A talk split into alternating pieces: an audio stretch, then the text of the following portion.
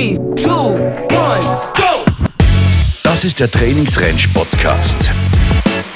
Die Do's und Don'ts in der Pferdewelt. Und hier sind Nicole und Michael Grohmann.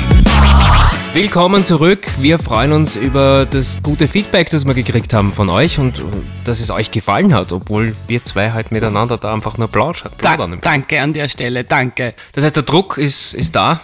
Es muss besser werden. Wir müssen besser werden. ähm, ihr habt schon Fragen geschickt an uns. Ja, viele, viele Fragen. vielen Dank dafür. Weiterhin auch gerne schicken.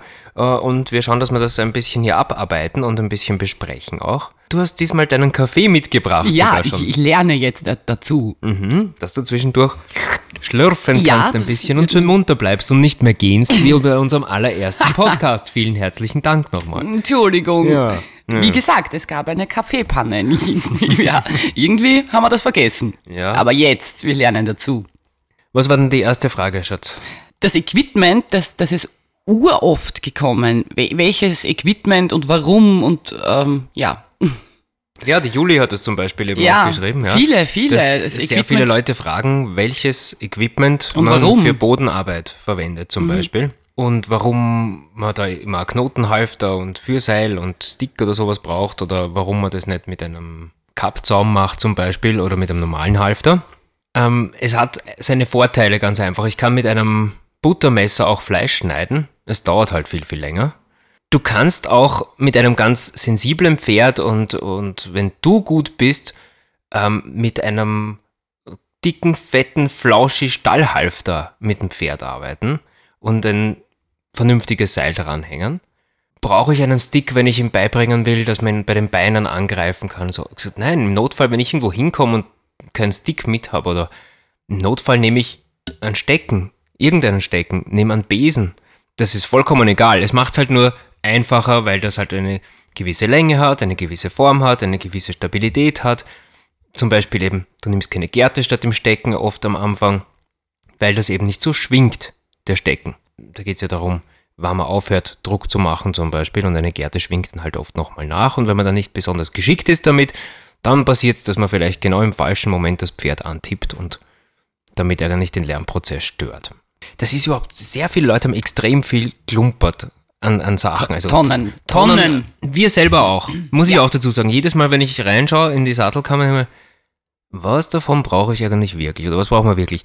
Was wir wirklich brauchen ist, im- oder was wir eigentlich wirklich nehmen immer, ist eigentlich ein Knotenhalfter, ein Fürseil, äh, ein Bareback-Pad oder, oder den Sattel halt und den Ding. Aber die ganzen Gebisse und so verwenden wir extremst selten. Aber vielleicht, also ich jetzt gar nicht, aber vielleicht ist es ein bisschen so wie bei Frauenschuhe, was wir brauchen würden oder, oder da, Und da, was die Kästen alle sagen, das glaube ich, ähm, ja, ich glaube das. ich verstehe nicht, apropos, es ist jetzt November. Es hat, weiß ich nicht, wie viel Grad draußen. Sieben, acht, Kalt. zehn von mir aus. Da stehen noch immer Flipflops vor der Tür. Ja. Wie kann das sein?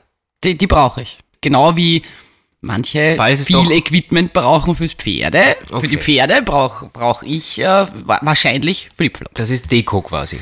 Da, da passieren Notfälle vielleicht und du brauchst also Es hat dann Notfall plötzlich 30 Grad und da, Ja, also brauchen, brauchen ist sowieso, ja, was wir brauchen und haben, glaube ich, das. mm, Okay. Man kann sich, wenn man weiß, was man tut, kann man mit ganz, ganz wenig sehr viel erreichen. Da erinnere ich mich so gern an den Olli. Texas den, Olli. mm, Den wir kennengelernt haben und einer der liebsten Menschen ever und der hatte wirklich nur ein Holzstaberl. Ein Halsring hat er, glaube ich, gehabt überhaupt fürs Training nur und, Ja. und, und Ein Seilchen. ein Seilchen der hatte halt nicht mehr, der war ja. ganz arm, früher schon sehr arm und er ist dann dabei geblieben, mit einem Holzstäbchen irgendwo zu tippen und hat die Pferde von ihm können großartige Dinge und der hat das mit so viel Herz und Liebe gemacht. Also ja, Equipment. Ja. Nett, aber nicht nötig, Also, vielleicht. Liebe Grüße an Texas Olli, falls er auf irgendeinem Weg uns hört jetzt. Ähm, und schaut es euch an. Äh, auf YouTube gibt es vom Olli auch einige Videos. ja, der ist Macht ganz- ganz ein toller Mensch. Ja, ganz ein Lieber. Nächste Frage. Dieses Thema mit dem Hänger. Mu muss man das üben? Wann übe ich es? Warum? Ähm, für was brauche ich es? Ich fahre eh nirgends hin. Ich weiß, es ist ist für viele auch ein, ein Problemfaktor, dass sie selber keinen Hänger haben. Ja, Ja, da muss man halt eben schauen, oft im Stall kann man doch irgendwo mit wem reden und sagen, erst kannst du mir deinen da irgendwie hinstellen, so dass ich das ein bisschen üben kann. Das sind eh sehr viele nett, muss man auch sagen, die da zusammenhelfen und stellen. Ähm, so grundsätzlich mal so Dinge zu üben, wie einfach nur mal, kann mein Pferd in der Nähe vom Hänger grasen? Okay. Oder dort stehen. Kann er zum Hänger hingehen, ohne dass er groß schnaubt und all diese Geräusche macht oder wegzieht. Und kann er einfach mal am Hänger riechen. Das muss ja nicht einmal bei der Rampe sein. Ja, das kann sein, dass er auf der Seite beim Reifen riecht und okay, gehe ich wieder weg, komm später wieder, lass ihn wieder riechen, lass ihn bei der Rampe riechen. Und Ja, wenn ich das über einen längeren Zeitraum mache, nur hier und da und hier und da, schrittweise wird er sehr selbstsicher damit und wird auch vielleicht mal einen Fuß draufstellen und so weiter. Ja, das Schlimme ist, wenn man das fünf Jahre nicht übt und dann ist ein Notfall und dann musst du wohin. Ja, das das, ist ein Problem. Das ist wirklich, wirklich blöde. Also Das ist ein Problem, aber das sollte man eben deswegen schon machen. Ja, ab und zu. und, und einfach bedenken, dass die Dinge, die beim Hänger funktionieren sollten, wie dass er, wenn ich sage, geh vorwärts, auch vorwärts geht, dass er mir vertraut, meinem Vorschlag vertraut, wenn ich sage, dort kannst hingehen, dort ist es in Ordnung, dass, er, dass all diese Dinge schon funktionieren, dass ich ihn steuern kann oder sie steuern kann, die Stute. Also deswegen ist Vertrauen grundsätzlich schon wichtig, diese, diese Basis zu entwickeln. Und noch dazu bei Pferden, die teilweise 500, 600, 700, 800 Kilo haben. Der muss mir vertrauen, der muss eine Sprache verstehen und er äh, soll sich aber beim Hänger dann aber auch wohlfühlen.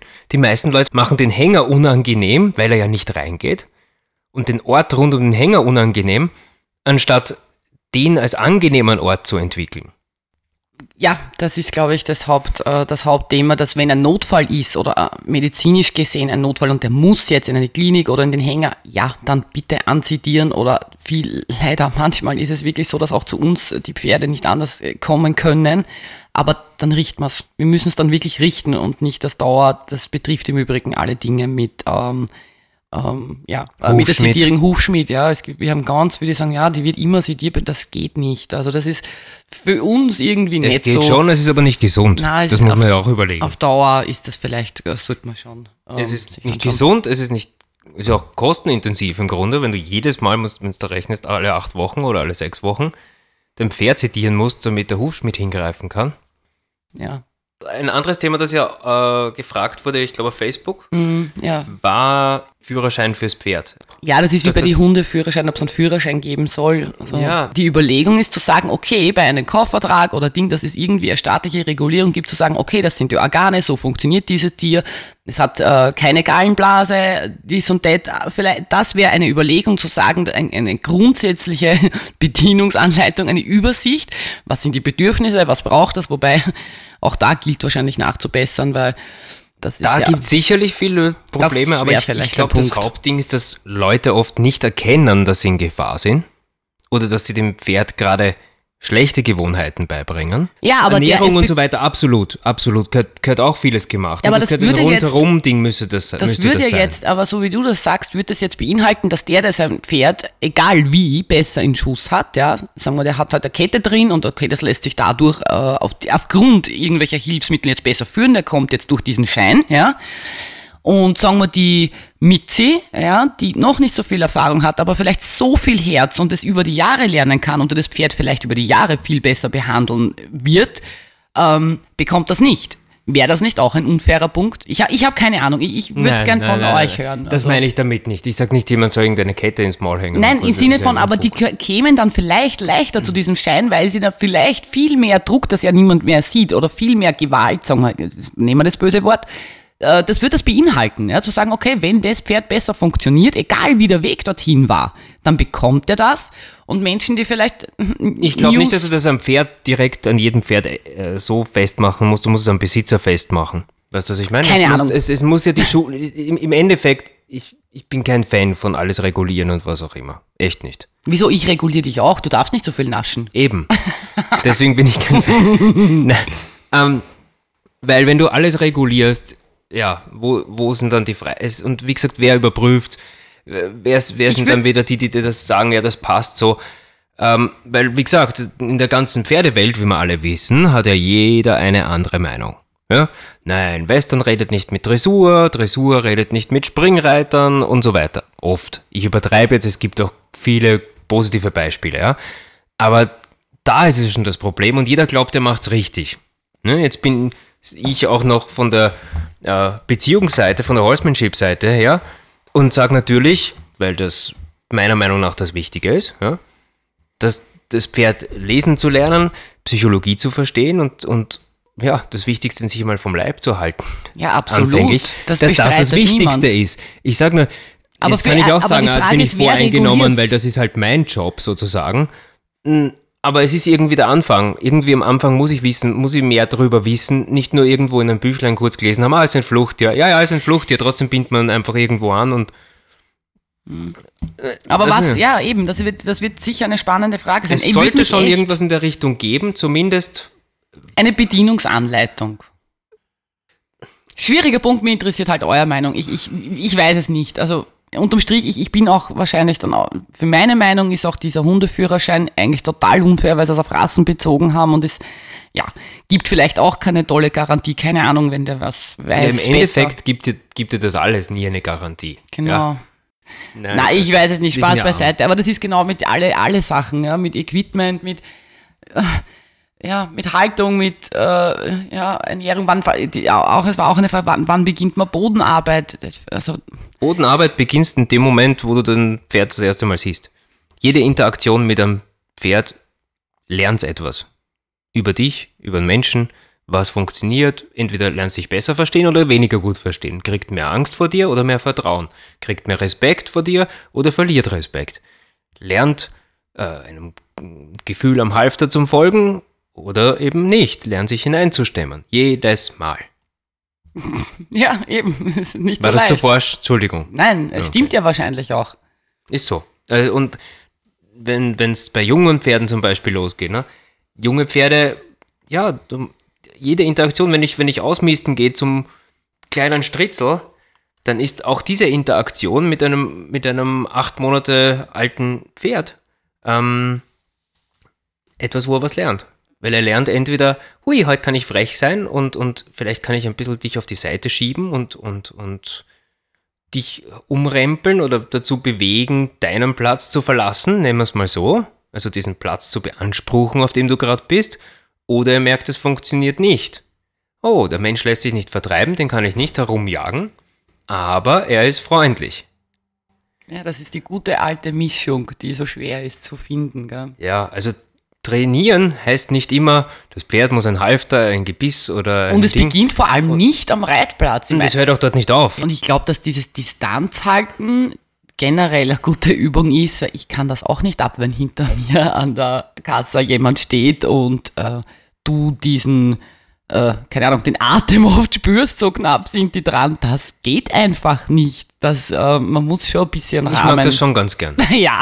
Also besonders im Sommer dann, wenn es heiß ist. ja, oder die U-Bahn-Fahrer ist sicher auch lustig. Ja. Siehst du, hat ja alles seine Vorteile. Na, Spaß beiseite. Ja, wir freuen uns Ja. auf euch, wenn es uns wieder Fragen schickt. Keine Ahnung, wir ko konnten vielleicht ein bisschen was beantworten oder in dem Fall auch nicht, weil manche Dinge einfach so schwierig sind, da können wir nicht so. Hm, Ja, ist nicht so manche, leicht. manche Dinge sind einfach eine offene Diskussion, würde ich sagen. Ja, wo man, Wo, Genau. Na gut, eure Fragen an office.trainingsrange.at bitte oder eben auf unserer Facebook-Seite, auf dem Messenger.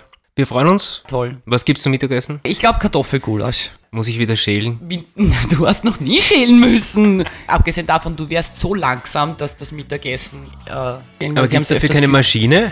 Fürs Kartoffelschälen? Ich habe keine Ahnung. Ich glaube nicht. Wäre auch Sicher Sinn. irgendwas. Eine Kartoffelschälmaschine? Ja, für die Chipsfabriken oder so. Ich weiß es nicht. Okay, wir wollen euch nicht länger aufhalten. Wir werden das klären. Wir werden das klären. Bis zum nächsten Mal. Tschüss! Das war der Trainingsrange Podcast. Alle Informationen für dich und dein Pferd über Ausbildungsmöglichkeiten auf der Trainingsrange findest du unter www.trainingsrange.at.